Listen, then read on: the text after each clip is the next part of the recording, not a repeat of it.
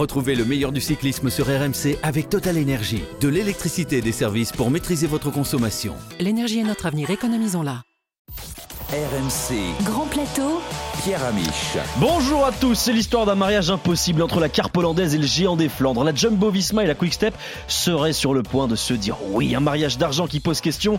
Le cyclisme peut-il sortir grandi de l'alliance des deux monstres? Comment faire cohabiter les leaders et ennemis d'hier? Que faire des coureurs qui vont rester sur le carreau et surtout l'arrivée d'un troisième larron, Amazon, son budget sans fin, va-t-il régler les problèmes ou en créer de nouveaux? Votre podcast préféré revient sur le feuilleton de la semaine et sur la fusion entre la meilleure équipe du monde et la plus grande formation de tous les temps, rien que ça. Et dans Grand Plateau, retour aussi sur la carrière d'un immense champion, pas de fusion, pas d'effusion sur le Tour de Vendée. Peter Sagan a raccroché le vélo de route comme toujours, avec classe comme souvent dans le top 10, mais comme rarement anonyme. Que retenir du prodige slovaque et aurait-il pu faire mieux? On en parle évidemment avec la fine équipe de Grand Plateau. Lui, eh bien, il n'aurait jamais accepté l'argent des GAFA, les millions des états pétroliers, les milliards des géants de la finance. En tout cas, c'est ce qu'il fait croire. Cyril Guimard, bonjour. Oui, bonjour, bonjour à tous. T'aurais dit non à des millions quand même. Moi? Oui. Oui, mais après les avoir encaissés. Autour de la table, son lieutenant, lui, va devoir refaire toutes ses fiches, reprendre tous ses dossiers, rappeler tous les agents. Arnaud Souk, bonjour. Salut les amis, euh, moi j'ai des statistiques sur Peter Sagan voilà, que je vous ai concoctées, donc je vous conseille de rester parce que il est meilleur que Bounan, il est meilleur que Cancellara et il est même meilleur que Cyril Guimard. C'est pas vrai, non, ça c'est impossible. Il faudra que tu revoies tes stats. hein. Et dans quelques instants, nous serons avec le patron d'une équipe française, Manu Hubert, pour parler avec lui du nouveau monde qui s'ouvre, celui des géants ou des tout petits. Comment exister à côté des nouvelles équipes? Eh bien, on en parlera avec le patron d'Arkea Airbnb Hotel euh, tout de suite. C'est parti pour Grand Plateau. Je vous l'ai dit avant d'accueillir le patron de l'équipe bretonne, Arnaud, quelles sont déjà les dernières nouvelles au sujet de la fusion entre la Visma Soudal, la Soudal Visma? De quoi est-on déjà sûr ce lundi? Parce qu'on enregistre, il est 14h. Et à quoi ça va ressembler? Alors c'est un dossier euh, où il y a de très nombreux tiroirs et pas mal d'inconnus quand même. Le tiroir principal et originel étant le retrait euh, désormais annoncé hein, de Jumbo en tant que sponsor euh, titre de l'équipe néerlandaise Jumbo Visma à compter de 2025. C'est dans ce cadre que Richard Plougue, le patron de la formation aux trois victoires sur les trois grands tours cette saison, espère dénicher un nouveau partenaire financier pour à maintenir son équipe au plus haut niveau. Amazon, euh, un temps évoqué l'an passé pour la reprise finalement avortée de l'équipe BNB Hotel, pourrait alors rentrer dans l'arène, ce qui pourrait accompagner une fusion de la Jumbo Visma avec l'équipe euh, belge de Patrick Lefebvre, Soudal Quickstep, qui serait alors potentiellement absorbée, en croire les récentes informations euh, du site néerlandais Villerflits. Des négociations ont bien été engagées, a d'ailleurs confirmé hein, Lefebvre, le patron sportif donc de la Soudal Quickstep, dont il détient 20% des parts. Si tel était le cas, quid de l'avenir de certains coureurs? Primoz Roglic a d'ores et déjà annoncé qu'il ne serait plus chez Jumbo Visma à compter du 1er janvier 2024. Florian Sénéchal, euh, de son côté, euh, du euh, côté de Soudal Quickstep, a annoncé aujourd'hui qu'il allait signer avec l'équipe Arkea. Quant à Remco Evenepoel, eh bien son avenir pourrait difficilement s'écrire, hein, visiblement dans le cadre d'une méga formation issue de la fusion, tant ses relations avec Richard Plougueux semblent médiocres. On parle depuis longtemps du transfert du jeune prodige belge chez Ineos. Selon certaines sources, son contrat avec la formation britannique la plus riche du peloton international serait même déjà ficelé. Sur l'ensemble du dossier, on devrait en savoir plus hein, dans les prochaines heures, puisque Patrick Lefebvre a expliqué, il a promis un éclairage dès ce lundi. Cyril, je suis obligé de venir te chercher sur, euh, sur ce que tu viens d'entendre. Un mastodonte comme ça, déjà, ça te plaît, ça t'excite ou au contraire, ça te fait un petit peu peur? Bah, il faut pas être contre le modernisme, c'est peut-être euh, une nouvelle forme de modernisme, on sait que ça existe dans le foot euh, aujourd'hui.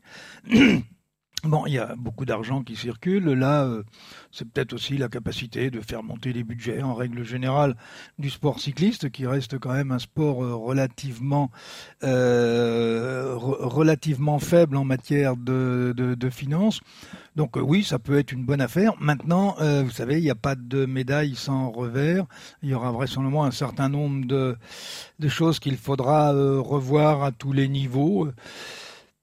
Vous savez, a- le projet a déjà eu lieu en France il y a quelques années, à l'époque de Francis Bouygues, qui voulait monter la plus grande équipe du monde, et que j'avais rencontré avec d'ailleurs Monsieur Daniel Potra, et où il voulait prendre les dix meilleurs coureurs du classement, du classement vélo à l'époque, euh, voilà, ou, le tout début du classement euh, UCI. Euh, ça ne s'est pas, ça ne s'est pas fait. J'étais pas très favorable euh, non plus à cette époque-là. C'est les années 94, 93. Euh, c'est donc, c'en est donc resté, euh, on va dire, un, un vœu pieux de Francis Bouygues. Aujourd'hui, les circonstances politico-économiques sont différentes et par là même, ce genre de choses est possible. Alors, quid des coureurs? Mais bon, les coureurs, bon, attendez, euh, c'est pas les coureurs, c'est pas important. Hein. L'important, c'est qu'est-ce qu'on fait de l'argent. D'accord, d'accord, Cyril. Arnaud, euh, ton avis euh, rapidement sur cette fusion, pour toi, quelque chose de bon ou de pas bon pour le vélo, bah de manière un peu schématique, hein, évidemment. Alors, je, suis un petit peu partagé. Déjà, moi, je m'interroge sur si jamais il y a fusion, qu'est-ce qu'il adviendrait Parce que ça laisserait une place vacante déjà en World Tour, donc ça voudrait dire qu'une équipe supplémentaire pourrait peut-être y prétendre. Alors, que ferait l'Union cycliste internationale? Ça, c'est ça, ça, ça, reste la question. Après, je suis assez sceptique. Il y a un dégraissage manifeste quand même chez Soudal Quickstep depuis euh, de nombreuses euh, années. Euh, ça fait plusieurs années que Patrick Lefebvre a évoqué en interne, en tout cas, même s'il continue à, rester sur le devant de la scène, qu'il voulait vendre, ses parts. Donc ça veut bien dire quelque chose. Et puis, si on regarde un petit peu, si ça repartait demain, quels seraient les coureurs euh, qui seraient des têtes d'affiche? On aurait Julien Alaphilippe, mais Julien Alaphilippe est quand même plus trop ce qu'il était. On aurait Casper Asgren, on aurait Remco Evenpool et on aurait Mikel Landa. Ça fait quand même pas beaucoup. Donc, bon, je me dis, est-ce que c'est une si mauvaise chose que ça? Ça va juste renforcer un effectif déjà pléthorique chez, chez Jumbo. Quoi. On va poser la même question à un homme qui désormais va devoir se battre encore un petit peu plus pour exister dans cet univers impitoyable qui est celui du World Tour. Manu Hubert, le patron d'Arkea BNB Hotel, est avec nous. Bonjour Manu.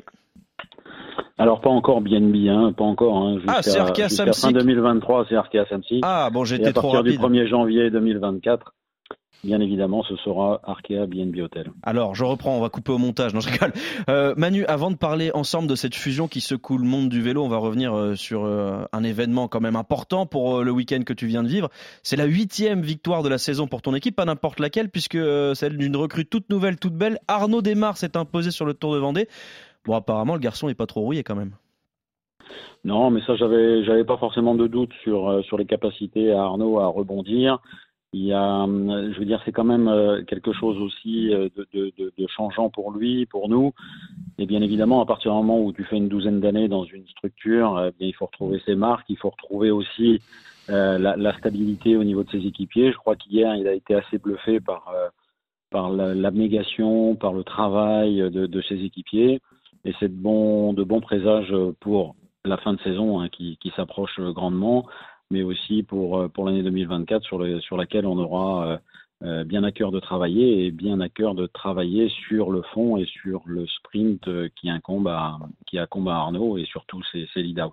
Il, en est à 94 victoires en professionnel. Arnaud, c'est juste impressionnant quand même ce qu'il est en train de, réaliser depuis des années. Bon, évidemment, on a la, centième en, tête et, on serait fier du côté d'Arkea, j'imagine, de l'accompagner vers cet objectif. Oui, bien sûr. Maintenant, après, euh, il faut, euh, il faut, il faut travailler, il faut, faut mettre les choses en place. Euh, c'est pas forcément très évident euh, pour lui de d'avoir ce changement brutal. Maintenant, après, il l'a choisi, je l'ai choisi, on l'a choisi. Donc, à partir de ce moment-là, eh bien, il y a, comme dirait l'autre, il n'y a plus qu'à. il n'y a plus qu'à, comme tu peux le dire. Le budget d'Arkea, Manu, c'est environ 17 millions d'euros. Or, on parle d'un un petit peu moins, un petit peu moins. Bon, euh, on parle en tout cas d'un investissement avec la fusion à venir de la Jumbo et, de, de, la Quick Step. On parle d'un afflux d'argent et d'un apport colossal à environ 60 millions d'euros. Quel regard tu portes sur cet afflux d'argent, toi qui as malheureusement pas forcément cette chance-là, et surtout comment une équipe comme la tienne peut exister face aux géants qui se profilent, à savoir UAE qui est soutenu par un État, Ineos qui est soutenu par un pur et dur milliardaire et une équipe qui va probablement exister grâce à Amazon. Est-ce qu'on arrive à trouver sa place au milieu de tout ça? Euh, comme tu le dis, je veux dire, à partir du moment où on existe dans un monde de grands et on, évolue dans un monde de grands, il est compliqué d'exister et, bien évidemment de, se battre euh, contre des budgets. Alors, comme tout à chacun, je veux dire, c'est aussi valable pour plein d'autres sports. Sur du one shot, on peut éventuellement gagner, on peut éventuellement battre les plus forts. Maintenant, après, quand on lisse euh, la, la, la, les, données sur, sur toute une saison, il est évident qu'on retrouve les plus gros budgets en tête et les moins gros euh, ben, en, un peu plus en queue de peloton. Est-ce que tu as peur à cause de ce genre de mouvements qui sont basés en partie sur la finance qu'on tombe sur un vélo à deux vitesses? Je ne sais pas si c'est deux vitesses. Maintenant, euh, est-ce que eux évoluent dans le bon sens? Est-ce que nous on évolue pas? Je ne sais pas trop quoi dire aujourd'hui. C'est une certitude qu'aujourd'hui c'est plus facile avec 10 qu'avec 2. Euh, ça c'est juste des, un exemple. Maintenant après voilà, eux ont, cette chance de pouvoir euh, de pouvoir évoluer à, peut-être à 60 millions comme tu le tu le dis le définis. Maintenant après est-ce que cette fusion est bien effective? Ça j'en sais strictement rien. Toujours est-il que il n'y a pas de fumée sans feu déjà d'une et d'autre part et d'autre part bien évidemment que euh, euh ça crée quand même beaucoup de remous et beaucoup beaucoup de d'attentes aussi parce qu'en fait les équipes les, les seules places qui restent vacantes eh bien sont un peu euh, sont un peu aujourd'hui au ralenti, voire complètement arrêtés, euh, dû à, à, cette fusion ou non. Oui, bien sûr, parce qu'il faut attendre le résultat éventuel et le départ possible de certains coureurs. Même question pour Cyril Guimard, est-ce que le cyclisme va se diviser en deux catégories bien distinctes, avec euh, d'un côté les géants avec des budgets quasiment infinis et de l'autre les petits qui sont là un peu pour montrer le maillot et pour essayer de faire vivre des petits sponsors? Il y, a, il y, a, toujours euh, eu un cyclisme à deux vitesses, euh, alors pour différentes raisons, mais il y a les équipes dont on parle, c'est déjà les équipes qui sont le mieux structurées, qui ont déjà les plus gros budgets et qui vont chercher, euh, qui vont chercher euh, les, les, les, les, meilleurs accessibles sur les grands tours ou sur les sur les classiques. Il suffit de reprendre le classement des équipes sur le, le, le classement UCI euh, ou le classement individuel, il n'y a pas de surprise. Le problème est de savoir est-ce que ça va se creuser ou pas. Euh, quel sera, parce qu'il y a quand même d'autres points qu'on n'évoque pas d'ailleurs. un, on a parlé des coureurs, mais comme j'ai dit, les coureurs, il y en a huit qui intéressent et le reste, c'est un pour un. Les huit, alors c'est très simple, hein, vous avez Poggi, Roglic, mhm. Vingegaard, Evenepoel, Van Aert, Van Der Poel, Deli, Tarlink et Ayuso. Voilà. Euh, derrière, vous mettez tout ce que vous voulez, mais c'est ceux qui sont. non, non, mais, c'est, je, je, je, rigole pas. Non, mais ils sont moins bankable et ils sont moins intéressants, bien sûr. Bah, donc après, c'est pas eux qui vont faire le. le... Ceux-là, ils comptent pas que tu prennes Pierre ou Paul, qui ont des qualités à peu près les, mêmes. Euh, quand vous devenez euh, équipier de Poggi ou de ou de Vingegaard, je suis désolé, vous allez au charbon et, et, et vous bossez, et le collectif fera fera l'écart. ça veut dire qu'il y a aujourd'hui cinq équipes qui dominent. Les cinq équipes, c'est UAE, Alpecin, Ineos. L'autodistonique arrive justement avec Deli, qui n'a quand même que 21 ans, euh, et, la, et la Jumbo. C'est-à-dire que vous reprenez le nombre de coureurs, le nombre d'équipes. Voilà, ça c'est la première division du cyclisme professionnel. Après, vous avez la deuxième division où on a les équipes euh, euh, françaises et, et, je vais dire le reste, euh, le reste du monde. Eux, ben, il faudra effectivement, comme le disait Hubert, sur un watch shot, éventuellement, comme on peut gagner en étant en deuxième division la Coupe de France de foot, mais sur le championnat, vous seriez avant-dernier, voire dernier. Donc, il y a, y a des opportunités pour ces petites équipes. Est-ce que les budgets de ces petites équipes auront un retour sur investissement suffisant par rapport, euh, par rapport à ce qui va se passer au-dessus? Ce qui est quand même assez, assez troublant, c'est que, un, quid des fédérations, là, aujourd'hui? Silence complet, y compris de l'UCI. Quid par rapport aux coureurs, là, dont je disais tout à l'heure, bah, oui, sur les syndicats. Des syndicats qui n'en sont pas d'ailleurs, c'est des commissions de la fédération. Euh, pas un mot, rien. C'est-à-dire qu'aujourd'hui, le cyclisme est, va être dirigé tout simplement par un certain nombre d'équipes euh, que l'on a, que j'ai citées, et qui vont s'arranger, et y compris avec ASO, et y compris avec, avec l'UCI, pour faire ce que M. Verbruggen voulait faire il y a 30 ans, euh, un circuit fermé. Arnaud, euh, une question pour, pour Emmanuel Hubert, parce qu'on parlait, euh, enfin Cyril en parlait notamment des, euh, des opportunités malgré tout euh, en cas de, de, de, fusion pour, pour vous de récupérer des coureurs. Alors on a appris ce matin que Florian Sénéchal allait signer chez vous, ce qui est une très bonne opération parce qu'on rappelle que c'est quand même un, un, très bon Flandrien notamment. Est-ce qu'il y a d'autres coureurs qui pourraient justement vous intéresser? Est-ce qu'un Primoz Roglic pourrait vous intéresser et serait dans vos, dans vos, dans vos capacités financières ou plus sobrement Rémi Cavagna ou ce genre de coureur alors, pour, pour ce qui est de Florian, Florian, euh, les tractations ont bien évidemment commencé bien avant euh, cette, pseudo ou cette éventuelle euh, fusion. Et donc, c'est un coureur que nous désirerions avoir. Maintenant, après, Florian a montré aussi beaucoup d'intérêt vis-à-vis de vis-à-vis de l'équipe Arkea Samsic. Donc voilà, ça s'est fait assez naturellement et en même temps, on va dire que cette fusion. Maintenant, pour ce qui est de la deuxième question par rapport au fait est-ce qu'il y a des coureurs intéressants? Bien évidemment, hein, au sein de l'équipe euh, Quickstep, il y, a des, il y a des coureurs très intéressants.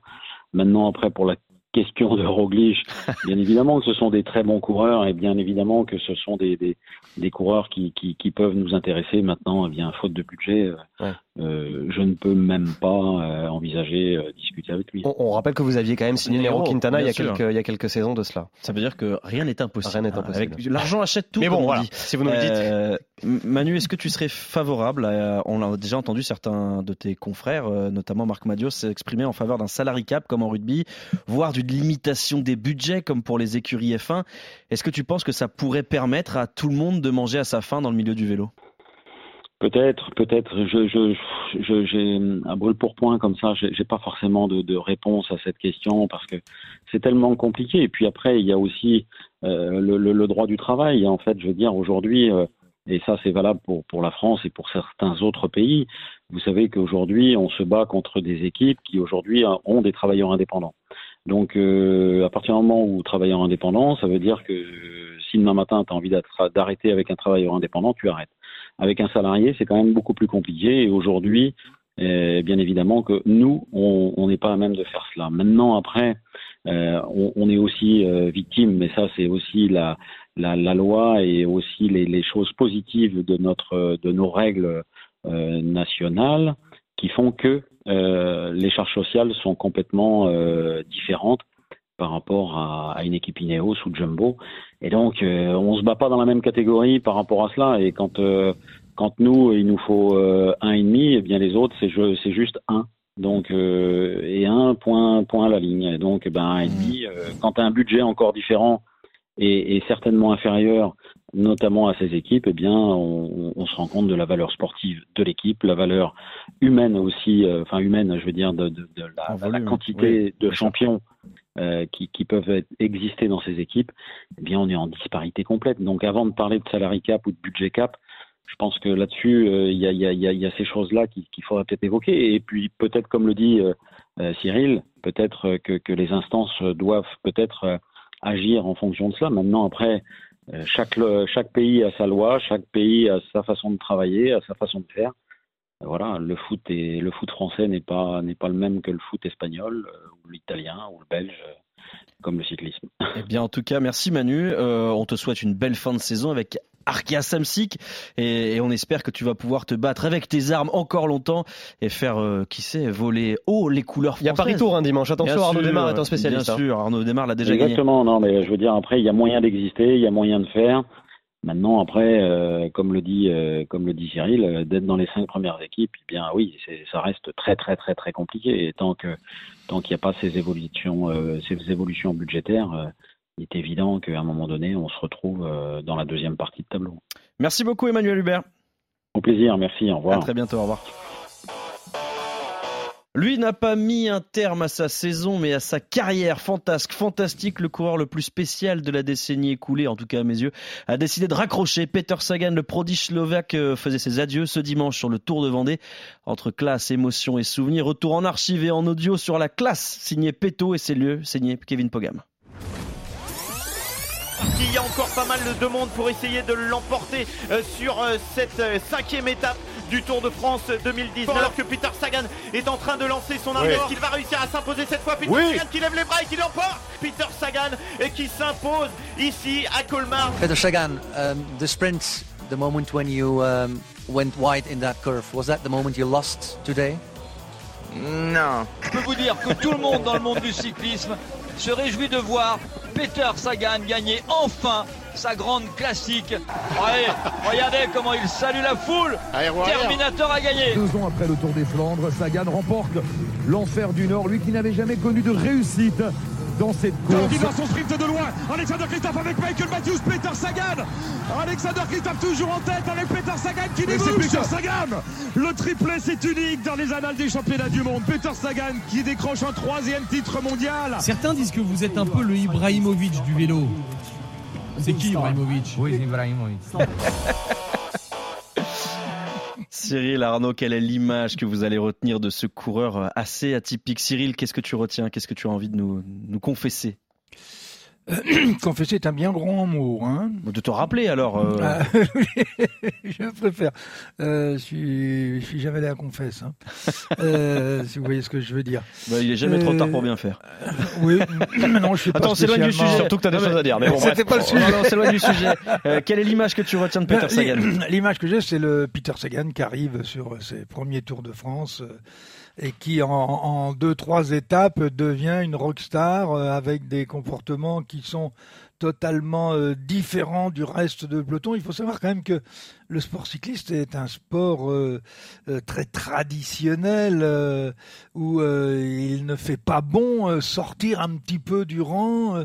Il faut savoir ben, ne pas dire que tu as envie de gagner le lendemain, ne pas t'amuser à rouler sur une roue dans les 50 derniers mètres d'une course, faire attention sur les podiums parce que aujourd'hui tu pourrais aller en prison. Enfin bon, il a il a apporté un sang absolument un sang frais euh, au cyclisme qu'on avait besoin, de la convivialité, de la joie, du bonheur. Euh, malheureusement, euh, au bout d'un moment, bah, ça s'est un petit peu, euh, il s'est, un petit peu perdu et, et moi je, je suis désolé pour lui parce que c'est l'un des, des, des, des plus beaux champions qu'on ait euh, jamais eu, même s'il pouvait pas gagner euh, des grands tours. Mais euh, il avait une science de la course, il avait une science du sprint. Moi, je me souviens quand il est champion du monde au Qatar. euh, pour moi, c'est sûrement le plus beau sprint qu'il fait en étant tout seul euh, contre Cavendish et les autres. Donc, il était aussi capable de faire ça. Et puis, il a perdu la foi il y a quelques années suite à bah, une séparation. et à partir de ce moment-là, bah, malheureusement, il a mal fini sa carrière. C'est dommage, même si. Euh, on va dire, il a fait le Tour de Vendée, euh, il a fait le taf euh, au Tour de Vendée, oui. On va y revenir Mais- justement pour sa mais il dernière. part sur une petite course et, et pour moi, c'est un peu triste. À la limite, il n'y a que nous qui allons en parler.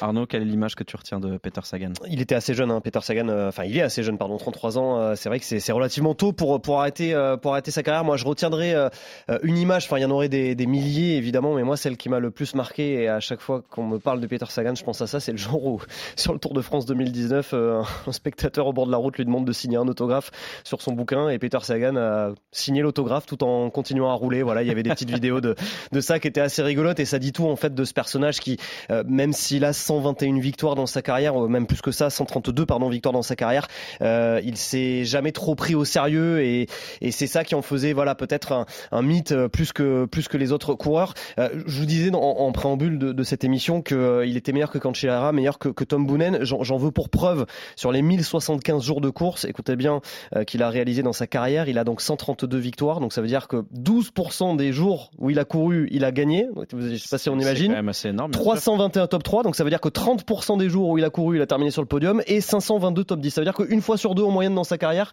il était dans le top 10 de la course ou de l'étape sur laquelle il s'est aligné. Enfin, je trouve ça juste colossal. hallucinant en fait. Euh, c'est colossal pour vous donner un, un élément de comparaison. Boonen, qui est quand même euh, un coureur à peu près de la même trempe et du même profil, lui, il n'était qu'à 35% de top 10 dans sa carrière. Moi, je vais retenir euh, trois petites choses.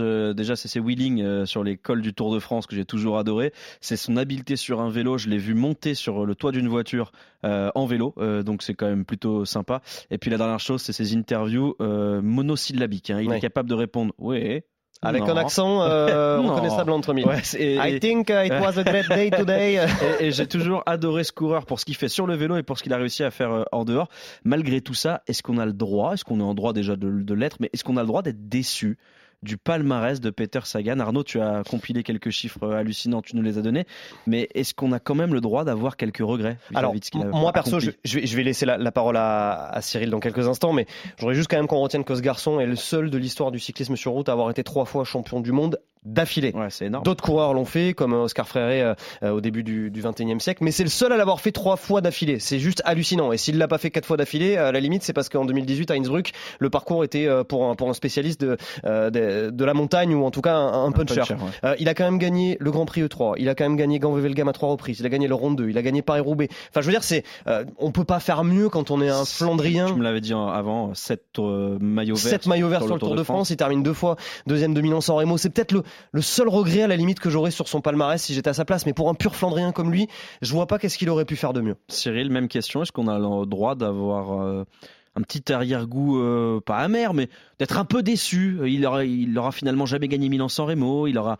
peut-être loupé quelques victoires qu'il était, qui semblaient à sa portée. Oui, d'abord on n'a pas jugé sa, sa, carrière sur le, sur le fond, sur le, enfin, le personnage en tant que tel. Mais euh, il est vrai que depuis cinq ans, il l'avait dit d'ailleurs à une époque, euh, je m'amuse plus dans le vélo. Hmm. Je m'amuse plus sur le vélo, je m'amuse plus dans les courses. Et depuis ce moment-là, son taux de, de, victoire ou de top 3 ou de top 10 a énormément chuté. Sinon, je vous imaginez, s'il avait connu, s'il avait, parce qu'il a quand même que, que 33 ans, s'il avait gardé la même motivation qu'il avait sur ses premières années, euh, le nombre de victoires, euh, je ne sais pas si on ne l'aurait pas doublé par deux.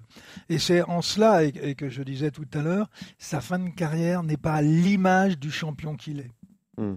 C'est vrai qu'il a, il a que 8 victoires sur les 4 dernières années sur les 132 eh victoires en professionnel, donc c'est hallucinant. J'avais aussi euh, relevé euh, un autre euh, élément assez rigolo et révélateur finalement de ce qu'est Peter Sagan. Sachez que entre le 14 juin 2011 et le 23 juin 2019, sur toutes les courses sur lesquelles il s'est aligné, à l'exception des contre-la-montre et des championnats du monde, il était porteur d'un maillot distinctif. Je ne sais pas si vous vous rendez Incroyable. compte. Champion de Slovaquie, maillot vert, maillot cyclamen, maillot jaune, tout ce que vous voulez, maillot arc-en-ciel de champion du monde. Pendant 8 ans, 8 années d'affilée, il a été porteur d'un maillot distinctif sur toutes les courses sur lesquelles il s'est aligné. Enfin, c'est juste ça incroyable. forcément à cette image. Peter Sagan était l'une des grandes stars du peloton avant l'avènement des Pogacar, Van Der Poel, euh, Van Aert et compagnie.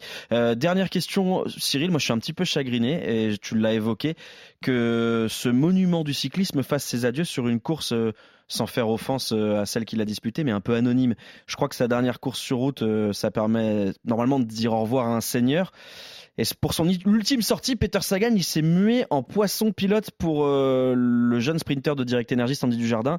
Je sais, Cyril, que t'aimes pas trop les choses larmoyantes, mais est-ce que tu as trouvé le fait de se muer en poisson pilote élégant ou pas du tout Et surtout, ces adieux sur une course anonyme, est-ce que tu les regrettes? Est-ce que tu aurais voulu qu'ils raccrochent après le Tour de France? Euh, Avait-il le choix, dans la mesure où il y avait un contrat de deux ans avec, euh, avec Total Energy, de ne pas Moi, aller... Je te, euh, je te parle d'un monde idéal, tu vois, un monde symbolique. Ou, Oui, mais bon, là, le monde idéal... La part de rêve, quoi, tu comprends Oui, la grande part de rêve, oui. non, je Bon, alors qu'il se mue en, poisson pilote, c'est très bien. C'est aussi, ça fait partie de euh, d'une certaine d'une certaine morale. Et puis il a il avait il a aussi des choses des choses à rendre parce qu'en deux ans, je crois qu'il a dû gagner qu'une course, euh, voire deux peut-être, je sais même pas. Euh, deux sur les deux dernières saisons. Sur les deux dernières saisons. Non, honnêtement, finir sur le Tour de Vendée, qui est une belle course, mais qui est une course de deuxième catégorie, euh, qui fait partie de la Coupe de France. Euh, et quand vous regardez le plateau, bon, il n'y a pas grand monde. Et puis, mais, mais ce qui est pire, ce qui est pire, c'est qu'il n'y a même pas eu euh, une manifestation pour ce bah, départ. Ça, ouais. Il a pris le départ, il est allé à l'arrivée, il a emmené le sprint. Euh, il a, fait il a pris la douche et il est rentré chez lui. Quoi. Voilà, il a pris la douche et il est rentré chez lui. Ouais, ça, je bon, trouve ça. Après, tu sais, bah euh, non, mais Philippe Gilbert l'an passé qui prend sa retraite sur Paris Tour, il a pas eu plus d'honneur, si ce n'est les, les, journalistes oui, qui étaient enfin, venus un C'était Paris Tour quand même. Bon. Oui, oui, oui, non, mais certes, non, mais je suis d'accord, mais enfin, euh, voilà, non, mais ce que je veux dire, c'est qu'il n'y a pas non plus des manifestations, des effusions de joie absolue. Euh, c'est sûr que ça aurait oui, été. Oui, mais Pierre, il est en vente au siège même de son équipe. Oui, oui, oui, non, mais je, je comprends. Il n'y a même pas eu, il y a même pas eu quelque chose mm. de mis en place par mm. sa propre équipe. Bah, on n'est pas dans le secret des dieux. Peut-être que euh, le départ de Peter Sagan n'a pas forcément été parfaitement euh, digéré. Euh, c'est une théorie. Hein. J'ai pas du tout eu Jean-René Bernaudot avant ça. Donc je ne sais pas pourquoi il n'y a pas eu de, de Juste un, tout petit mot sur, sur Peter Sagan qui donc arrête sa carrière sur route mais qui se fixe un ultime objectif.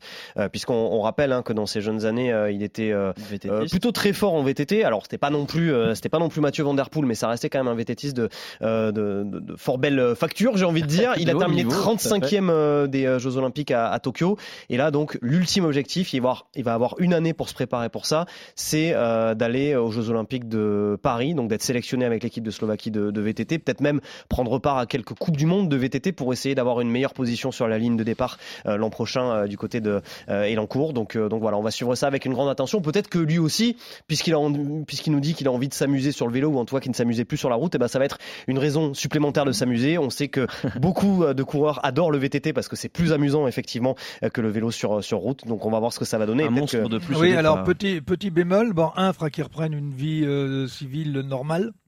Euh, de professionnels et qui perdent quelques kilos euh, aussi, parce que sinon, euh, il ne sera pas dans les 35 premiers.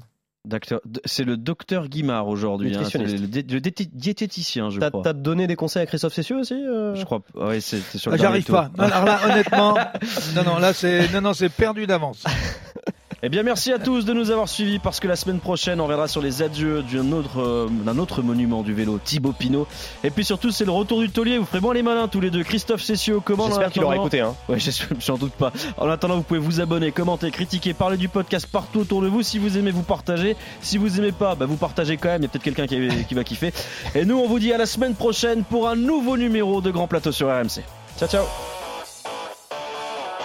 Retrouvez le meilleur du cyclisme sur RMC avec Total Énergie. De l'électricité et des services pour maîtriser votre consommation. L'énergie est notre avenir, économisons-la.